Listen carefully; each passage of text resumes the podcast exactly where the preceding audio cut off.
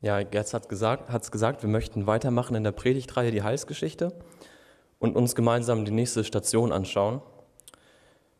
Ähm, genau, wir sind mit der Schöpfung und dem Sündenfall gestartet. Danach ging es mit einigen Bündnissen weiter. Wir haben von dem Noah-Bund gehört, ähm, von dem Bund mit den Patriarchen, von dem Mosebund und dann in Gerz Predigt letzten Sonntag von dem David-Bund. Und bei all diesen Bündnissen ging es darum, dass so etwas wie ein Vertrag zwischen Gott und den Menschen ähm, geschlossen wird.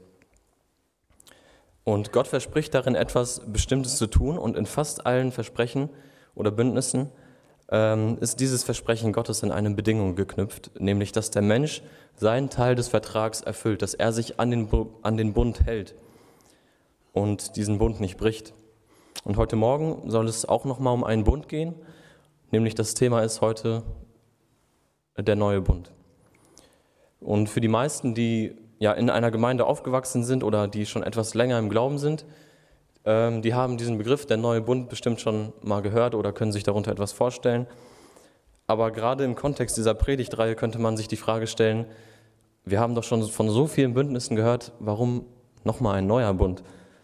Was ist an diesem neuen Bund so anders oder besser? Ist der neue Bund überhaupt besser als die alten oder einer der alten Bündnisse? Und das sind gute Fragen, die wir uns heute in dieser Predigt anschauen wollen. Und ich habe meine Predigt in drei Hauptfragen gegliedert. Die erste Frage ist, wofür ein neuer Bund? Die zweite Frage ist, was beinhaltet dieser neue Bund? Also was wird durch den neuen Bund verheißen? Was für Punkte enthält er? Und die dritte Frage, für wen gilt dieser neue Bund überhaupt? Welche Menschen oder Personen dürfen sich auf diese Verheißungen berufen und beziehen?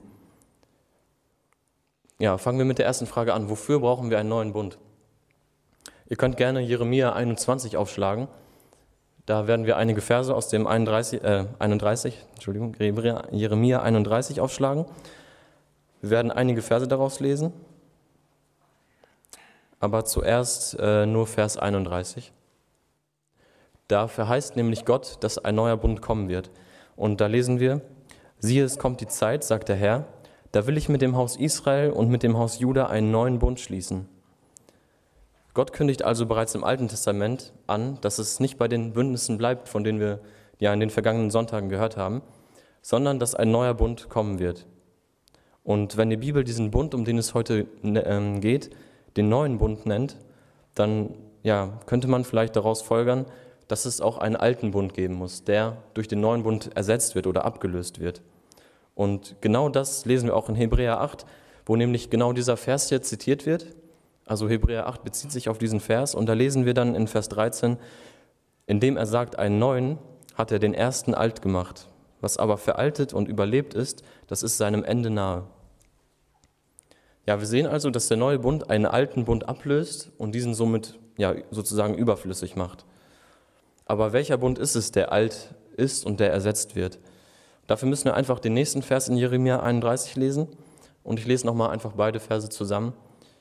Siehe, es kommt die Zeit, sagt der Herr, da will ich mit dem Haus Israel und mit dem Haus Juda einen neuen Bund schließen, nicht wie der Bund gewesen ist, den ich mit ihren Vätern machte, als ich sie bei der Hand nahm, um sie aus Ägypten zu führen, den sie nicht gehalten haben, so dass ich sie zwingen musste, sagt der Herr. Es geht also darum, es geht also um den Bund, den Gott mit dem Volk Israel geschlossen hat, als er sie aus Ägypten herausgeführt hat. Und das war der Mosebund.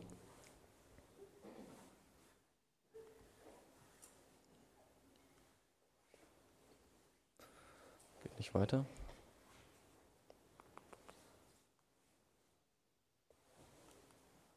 Genau.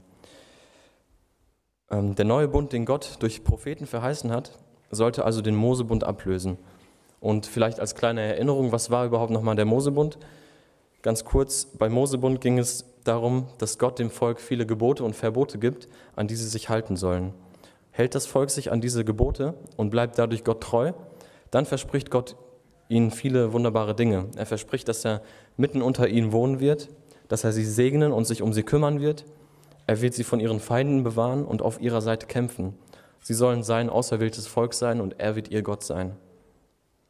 Eigentlich ein wunderbarer Bund mit wunderbaren Verheißungen. Aber aus irgendeinem Grund sollte dieser Mosebund ersetzt werden durch etwas Neues. Und wenn wir in Hebräer 8 nochmal reinschauen, in Vers 7, sehen wir auch den Grund dafür. Da steht nämlich, wenn dieser alte Bund, also der Mosebund, vollkommen gewesen wäre, dann hätte kein neuer Bund geschlossen werden müssen. Also dieser Vers sagt uns sozusagen, dass der Mosebund, der früher geschlossen wurde, nicht vollkommen war. Er hat nicht ausgereicht und deshalb sollte ein neuer, vollkommener Bund geschlossen werden. Und gleichzeitig erfahren wir durch diesen Vers indirekt, dass der neue Bund halt besser ist als der alte, weil er vollkommen ist. Aber was genau war an dem Mosebund nicht ausreichend? Also was hat den Mosebund so unvollkommen gemacht? Und das Hauptproblem haben wir eigentlich schon gelesen in Vers 32 aus Jeremia. Und auch Gerd und Daniel haben es auch schon angesprochen in ihren Predigten. Ähm, es war Israels Ungehorsam und Untreue, die den Bund unvollkommen machten. Nicht wie der Bund gewesen ist, den ich mit ihren Vätern machte, als ich sie bei der Hand nahm, dass die aus Ägypten, um sie aus Ägypten zu führen, den sie nicht gehalten haben. Das Volk hat den Vertrag, also diesen Bund, nicht gehalten, sie, sie haben ihn gebrochen. Und das nicht erst viele Jahre oder Generationen, nachdem der Bund mit ihnen geschlossen wurde, sondern sogar während Mose gerade auf dem Berg war und mit Gott Gemeinschaft hatte. Gott gibt ihm die Gesetzestafeln des Mosebunds. Da war das Volk schon unten am Fuß des Berges und hat den Bund gebrochen, der gerade erst geschlossen wird. Ähm, sie haben Gott, äh, Aaron dazu gebracht, ein goldenes Kalb zu gießen, damit sie das anbeten können. Mose erhält also gerade die zehn Gebote und das Volk ist zum gleichen Zeitpunkt unten und bricht eins dieser Gebote. Und ja, es wurde leider nicht besser. Wir haben letzten Sonntag auch gehört, dass im weiteren Verlauf der Geschichte Israels ähm, zur Zeit der Richter Israel sich in einer Schleife befindet, die sich immer und immer wiederholt und von Mal zu Mal sogar schlimmer wird. Das Volk entfernt sich mehr und mehr von Gott. Die Bundestreue, die sie Gott versprochen haben, ist schon lange, haben sie schon lange hinter sich gelassen. Ja, es führt so weit, dass sich Gottes Volk zerteilt in Nord- und Südreich und ähm, ja, im weiteren Verlauf wird, wird, das Volk sogar von feindlichen Völkern aus dem verheißenen Land rausgeführt und als Gefang ja, sie werden als Gefangene in fremde Länder geführt. Ja, das Volk hat versagt. Israel hat den Bund gebrochen. Die ganzen schönen Verheißungen des Mosebunds, dass Gott mitten unter ihnen wohnen würde, dass er sie sowohl geistlich als auch materiell segnen würde, dass Gott sie vor ihren Feinden beschützen und ihnen Frieden schenken würde. All diese Verheißungen sind an der Untreue und Bosheit Israels gescheitert. Aber das Versagen des Volkes Israel, das wir hier sehen, ist gleichzeitig beispielhaft für das Versagen aller Menschen, für das böse menschliche Wesen oder das böse menschliche Herz. Israel hat versagt und hat den Bund gebrochen, ja, aber du und ich wären an ihrer Stelle kein Stückchen besser. Du und ich hätten den Bund auch gebrochen und wären Gott auch untreu gewesen, weil das Herz der Menschen von Natur aus böse ist und sich dem Willen Gottes widersetzt. Ja, Israel und auch du und ich an ihrer Stelle hätten uns so sehr anstrengen können, wie wir nur wollten, früher oder später hätten wir den Bund doch gebrochen. Der Widerstand der Menschen gegen Gott hat damals im Garten Eden angefangen und seitdem zieht es sich durch die Menschheitsgeschichte. Und Gott, der unser böses Herz oder uns generell durch und durch kennt, er hat ähm, passend durch den Propheten Jeremia gesagt, kann etwa ein Kuschiter seine Haut verändern oder ein Leopard seine Flecken? Ebenso wenig könnt ihr Gutes tun, die ihr Böses ähm, gewohnt seid. Und weil Gott uns Menschen so gut kennt, wusste er noch bevor der Mosebund geschlossen wurde, dass Israel diesen Bund brechen würde. Es war von Anfang an geplant, dass der Mosebund durch etwas Besseres, Vollkommenes ersetzt werden wird. Und wie Daniel es auch in seiner Predigt ähm, gesagt hat zum Mosebund, das Gesetz von Mose, das Gott dem Volk gab, sollte deutlich machen, dass die Menschen von sich aus nicht in der Lage sind, alle Gebote einzuhalten und vor Gott heilig und gerecht dazustehen. Das Gesetz hat die Sündhaftigkeit der Menschen aufgedeckt. Ja, und nochmal zurück zu der Frage, wofür brauchen wir einen neuen Bund? Wir haben gesehen, dass der Mosebund, der eine enge und intime Gemeinschaft zwischen Mensch und Gott ähm, möglich machen sollte, nicht vollkommen und nicht ausreichend war. Und das nicht, weil Gott einfach einen schlechten Bund mit den Menschen geschlossen hat, sondern ähm, weil das Volk Israel nicht in der Lage war, diesen Bund treu zu bleiben, ihn einzuhalten. Ja, das Problem war ihr böses Herz. Und Gott wusste das natürlich und in seiner Allwissenheit hatte er von de deshalb von Anfang an einen besseren Plan, nämlich den neuen Bund. Und ich möchte einen Abschnitt aus Hebräer 10 lesen. Ähm, er ist etwas länger, zehn Verse, aber äh, ich habe den auch hier mit abgedruckt. Ihr könnt gerne mitlesen und ich lese aus der Hoffnung für alle Übersetzungen, damit man diesem längeren Abschnitt äh, besser folgen kann. Hebräer 10, äh, die Verse 1 bis 10. Das fasst das nochmal gut zusammen. Das Gesetz des alten Bundes war lediglich ein matter Abglanz und Vorgeschmack all dessen, was Gott für uns bereithält. Es brachte uns noch nicht in eine enge Gemeinschaft mit Gott. Denn die Opfer, und, äh, die Opfer der alten Ordnung konnten keinen Menschen für immer von seiner Schuld befreien. Jahr für Jahr musste man erneut Opfer bringen. Niemand hätte mehr ein Opfer gebracht, wenn, alles, wenn alle schon nach dem ersten Mal von ihren Sünden gereinigt worden wären. Dann hätte ja auch die Schuld ihr Gewissen nicht länger belastet. Stattdessen werden sie durch diese Opfer Jahr für Jahr aufs Neue an ihre Sünde und Schuld erinnert. Denn das Blut von Stieren und Böcken kann uns unmöglich von unseren Sünden befreien. Darum sprach Christus zu Gott, als er in die Welt kam, Schlachtopfer und andere Gaben wolltest du nicht, aber du hast mir einen Leib gegeben, er soll das Opfer sein. Dir gefallen keine Brandopfer und Sündopfer. Deshalb habe ich gesagt, ich komme, um deinen Willen, mein Gott, zu erfüllen. So heißt es von mir bereits in der Heiligen Schrift. Obwohl das Gesetz diese Opfer verlangte, hat Christus gesagt, Schlachtopfer und andere Gaben hast du nicht gewollt. Sie gefallen dir so wenig wie die Brandopfer und die Sündopfer. Außerdem sagte er, ich komme, mein Gott, um deinen Willen zu erfüllen. So hebt Christus die alte Ordnung auf und setzt eine neue in Kraft. Er hat mit seinem Tod am Kreuz diesen Willen Gottes erfüllt und deshalb gehören wir durch sein Opfer ein für allemal zu Gott. Ja, das stumpfe Einhalten von Gesetzen und Geboten und die ganzen Tieropfergaben, die Gott eigentlich durch das Gesetz verlangte, das war von Anfang an nicht das, was Gott wirklich wollte. Es war nicht sein eigentlicher Wille. Gott möchte, dass wir Menschen ihn lieben und seinen Willen aus freien Stücken gerne tun und nicht, weil es ein Gesetz uns vorschreibt. Der Mosebund war nur ein Schatten von dem eigentlichen, von dem neuen Bund und Jesus ist Mensch geworden. Er hat ein, ein vollkommenes, perfektes Leben nach dem Willen Gottes gelebt. Er hat das Gesetz erfüllt und durch sein endgültiges Opfer am Kreuz hat er den neuen Bund gebracht. Er hat göttliches äh, Blut vergossen anstatt das Blut von Tieren. Es ist viel besser. Er hat ein sündloses Leben gelebt und es für uns hingegeben, stellvertretend für unser sündiges und gottloses Leben. Ja, wir Menschen versagen immer wieder darin, den Willen Gottes zu tun. Jesus hat den Willen Gottes durch sein fehlerloses Leben und seinen Tod am Kreuz vollkommen erfüllt. Und durch das Abendmahl hat Jesus diesen neuen Bund offiziell eingeführt. Ja, wie wir aus der bekannten Stelle aus Lukas 22 kennen, wo steht, und er nahm das Brot, dankte und brach es und gab es ihnen und sagte, das ist mein Leib, der für euch gegeben ist. Das tut zu meinem Gedächtnis. Ebenso auch den Kelch nach dem Mahl und sagte, dieser Kelch ist der neue Bund in meinem Blut, das für euch vergossen wird. Ja, und auf Jesu Anweisung hin feiern wir regelmäßig jetzt gemeinsam das Abendmahl als Zeichen dieses neuen Bundes und um, um uns daran zu erinnern, dass Jesus für uns alles vollbracht hat. Kommen wir zur zweiten Frage, was beinhaltet der neue Bund? Ähm, ja, wir haben jetzt viel darüber geredet, dass der alte Bund ähm, unvollkommen und nicht ausreichend war. Dass der neue Bund viel besser und äh, vollkommen ist. Aber was genau ist an dem neuen Bund besser? Wir wollen jetzt die Punkte anschauen, die Gott durch den neuen Bund verheißen hat. Und der erste Punkt, den Gott, der erste Punkt, den Gott durch, das, ähm, durch den neuen Bund verheißt, ist ein neues Herz.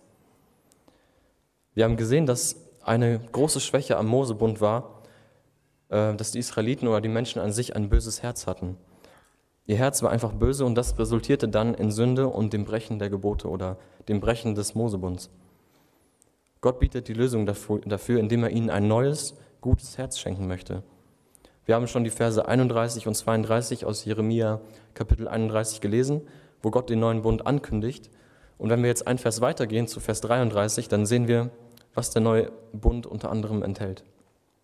In Vers 33 steht, sondern das soll der neue Bund sein oder der Bund sein, den ich nach dieser Zeit mit dem Haus Israel schließen will, sagt der Herr. Ich werde mein Gesetz in ihr Herz geben und in ihren Sinn schreiben. Also nicht mehr das Böse soll in dem Herzen der Israeliten oder der Menschen sein, sondern Gottes Gesetz. Oder ein Vers, der vielleicht etwas bekannter ist aus Hesekiel. Und ich will euch ein neues Herz geben. Ich werde das steinerne Herz aus eurem Fleisch wegnehmen und euch ein fleischernes Herz geben. Ja, die Menschen haben ihre Herzen selbstständig gegen Gott verhärtet und haben sozusagen ein steinernes Herz bekommen und leben in Sünde. Ein Herz aus Stein, wenn man sich das einfach mal vorstellt, ist nicht in der Lage, Blut zu pumpen und ist deshalb auch nicht in der Lage, am Leben zu erhalten. Deshalb ist ein Mensch mit einem Herz aus Stein ist tot. Genauso war das Volk Israel und genauso sind alle Menschen auf der Erde in ihrer Untreue Gott gegenüber und in ihren Sünden geistlich tot. Mit einem steinernen Herzen ist man getrennt von Gott, aber Gott möchte ein neues, fleischernes Herz schenken, das lebendig und nicht tot ist. Ein Herz, das nicht den geistlichen Tod und die Trennung von Gott zur Folge hat, sondern das Heiligung und ein ewiges Leben mit Gott zur Folge hat. Beim Mosebund war das Gesetz Gottes auf Tafeln aus Stein geschrieben. Beim neuen Bund schreibt Gott das Gesetz in die Herzen der Menschen hinein. Es geht dadurch sozusagen in ihr Wesen über. Ja, mit einem verhärteten Herzen kann man nicht anders, als in dauerhafter Sünde zu leben. Aber das neue Herz, das Gott schenkt, befähigt uns dazu, nach Gottes Willen zu leben. Wie es auch in Hesekiel 37, Vers 23 steht, Sie sollen sich auch nicht mehr mit ihren Götzen und Gräueln verunreinigen. Ich werde sie aus allen Orten retten, wo sie gesündigt haben, und ich will sie reinigen. Ja, der erste Punkt, das neue Herz, ist eine wunderbare Verheißung mit enormen Auswirkungen. Gott reinigt den Menschen von seinen Sünden. Er packt, das, er packt das Problem sozusagen bei der Wurzel. Und der Schöpfer Gott führt eine Herztransplantation an uns Menschen durch. Er tauscht das Herz aus Stein durch ein Herz, ähm, das Herz aus Stein, das wir selbstständig gegen Gott verhärtet haben, gegen ein neues Herz aus Fleisch. Das ist der erste Punkt. Der zweite Punkt, den der neue Bund bringt, ist, dass Gottes Geist in den Menschen wohnen soll. Ja, wenn wir im Alten Testament gucken, dann lesen wir, dass Gott seinen Geist nur auf einzelne Menschen legt und das meistens auch nur zeitlich begrenzt.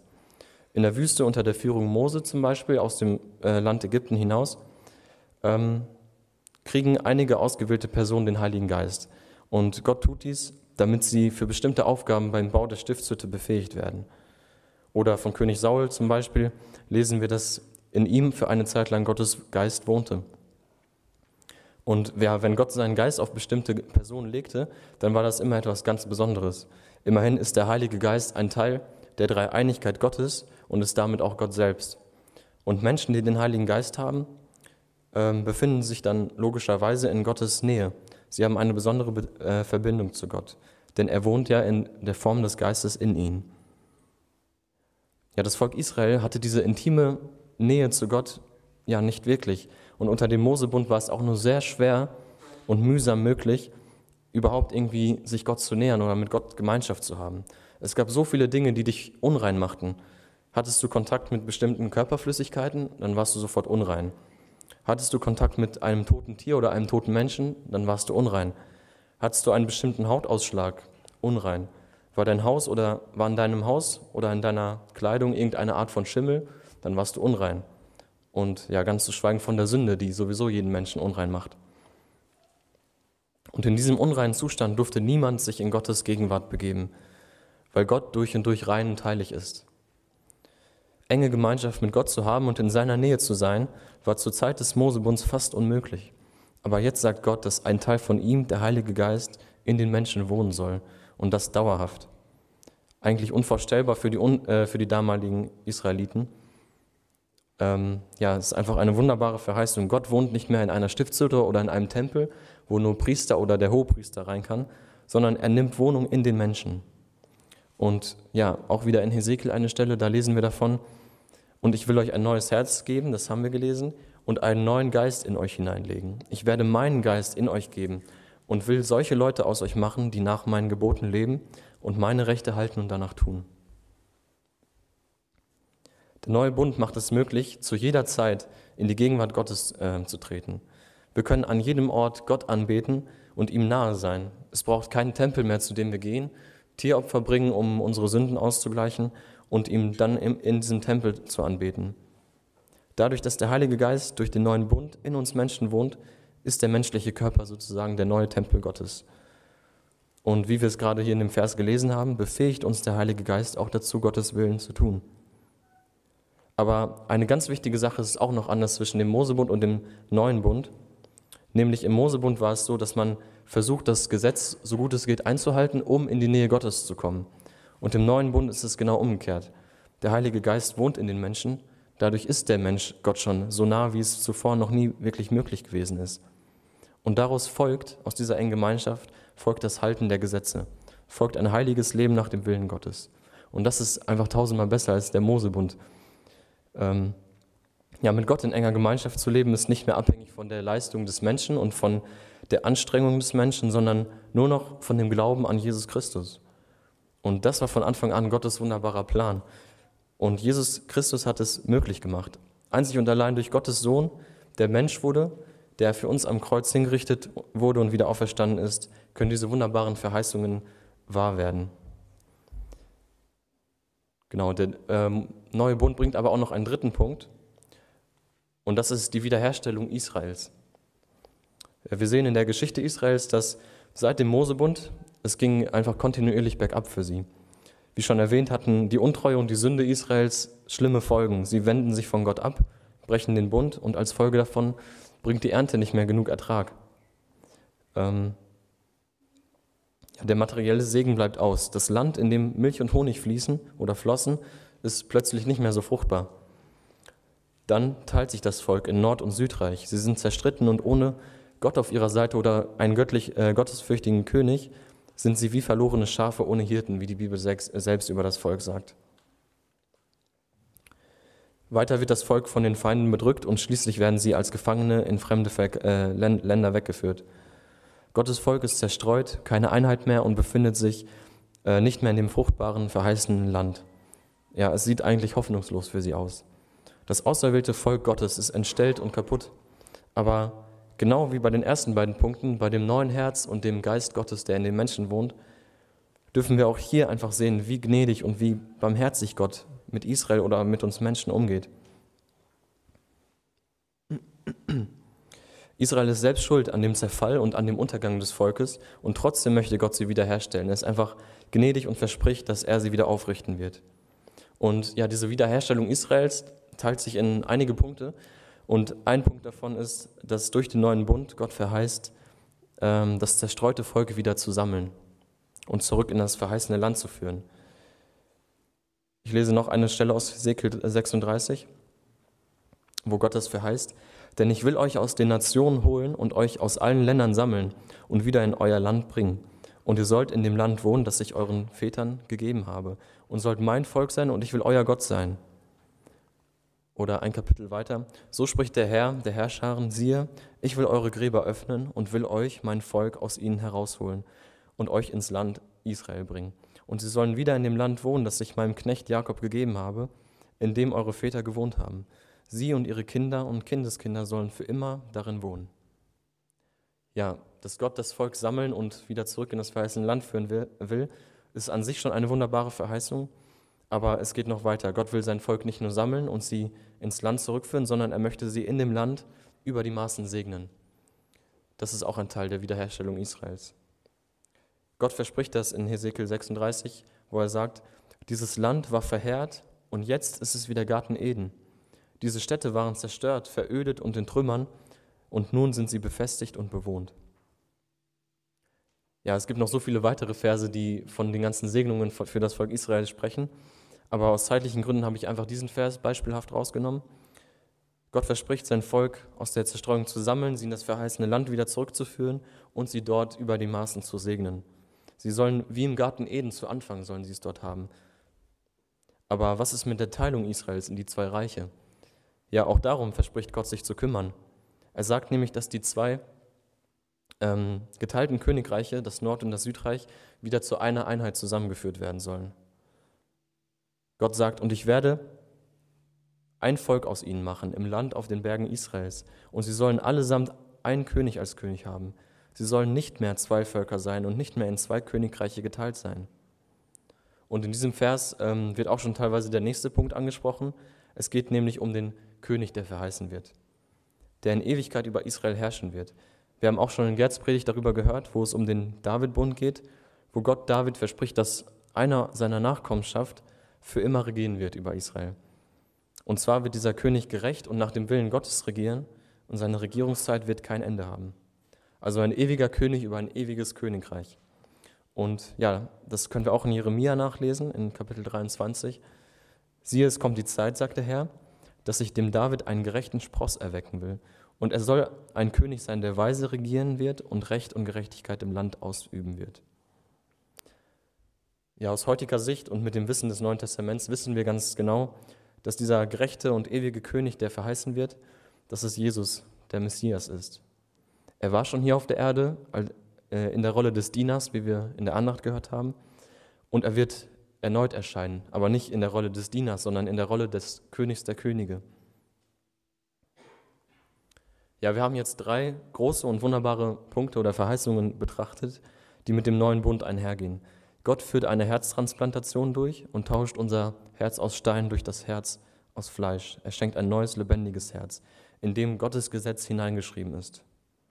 Er lässt auch seinen Heiligen Geist in den Menschen wohnen und macht den menschlichen Körper dadurch zu, zu dem neuen Tempel, in dem Gott wohnt.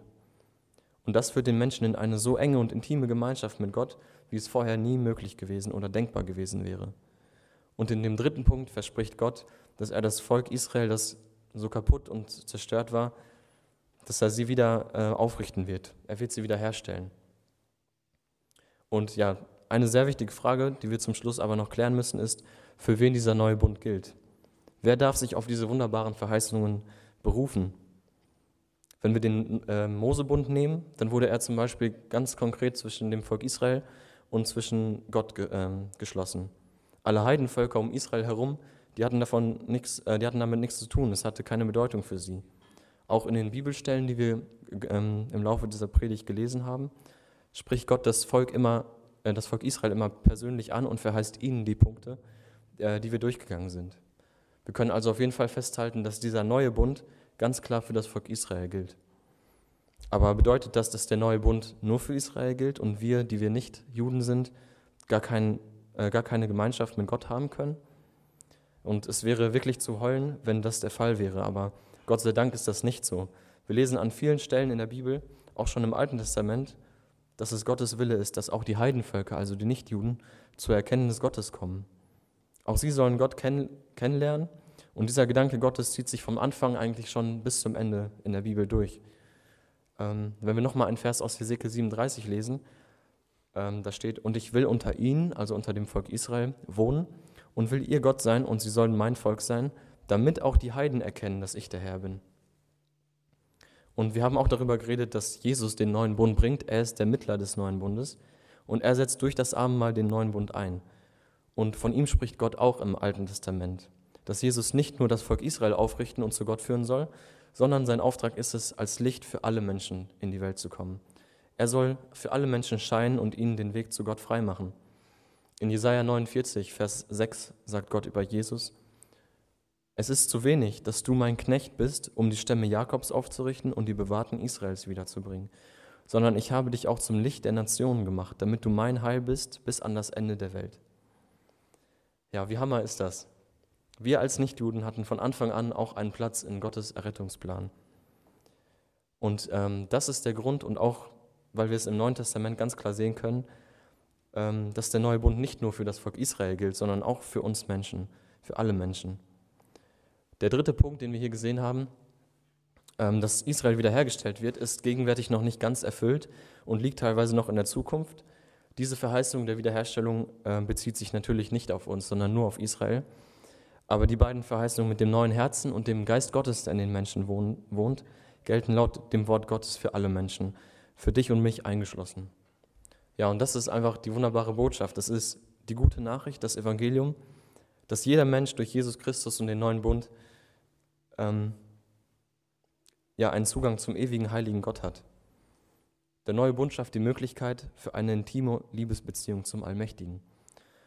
Und um dich Gott zu nahen, brauchst du nicht mehr wie unter dem Mosebund alle Gesetze versuchen perfekt einzuhalten und Tieropfer zu bringen und versuchen dich nicht unrein zu machen, die einzige Voraussetzung, damit du dich Gott nahen kannst unter dem neuen Bund, ist, dass du vor Gott auf die Knie gehst und bekennst, dass du ein Sünder bist. Wir sind Menschen, die immer wieder gegen Gottes Willen handeln und es nicht hinkriegen, von uns aus gerecht vor dem vollkommen Gerechten dazustehen. Wir schaffen es von uns aus nicht, sondern wir brauchen einen Retter und Erlöser, den wir in Jesus Christus haben. Wenn du deine Fehler einsiehst, bei Gott dafür um Vergebung bittest und daran glaubst, dass Jesus Gottes Sohn ist und für dich am Kreuz gestorben ist, dass er die gerechte Strafe für deine Sünden bezahlt hat. Wenn du daran glaubst und das, ja, wenn du das tust, dann gehörst du ab sofort zum Volk Israel und darfst dich ein Kind Gottes nennen. Dann tauscht Gott dein altes, tot, totes, steinernes Herz ging ein neues, lebendiges Herz aus. Er lässt seinen Geist in dir wohnen und schenkt dir Sündenvergebung und ewiges Leben. Komm heute zu Jesus und werde ein neuer Mensch und ein Kind Gottes. Wir sehen an dem neuen Bund, dass ähm, ja, der, dieser Bund einfach von, von der Gnade und Barmherzigkeit Gottes den Menschen gegenüber durchtränkt ist. Es zeigt, wie groß die Menschenliebe Gottes ähm, ist, aber am Kreuz Golgatha sehen wir auch, dass Gott gerecht ist, dass er die Sünde bestrafen muss. Deine und meine Aufgabe ist es jetzt nicht mehr, krampfhaft Gesetze einzuhalten und Opfer zu bringen, sondern unsere Aufgabe ist es jetzt angemessen, auf dieses Erlösungswerk Gottes zu reagieren. Denn er hat uns, die wir tot waren, das Leben geschenkt. Ihm gebührt all unser Dank und unser Lob für immer. Und ich weiß, wir haben jetzt viele ähm, Verse gelesen, aber ich möchte mit einem letzten Vers schließen aus Römer 8, die Verse 3 und 4. Denn was dem Gesetz unmöglich war, weil es schwach war durch das Fleisch, das tat Gott und sandte seinen Sohn in der Gestalt des sündigen Fleisches und um der Sünde willen und verdammte die Sünde im Fleisch, damit die Gerechtigkeit, die das Gesetz fordert, in uns erfüllt würde, die wir nicht, nicht mehr nach dem Fleisch leben, sondern nach dem Geist.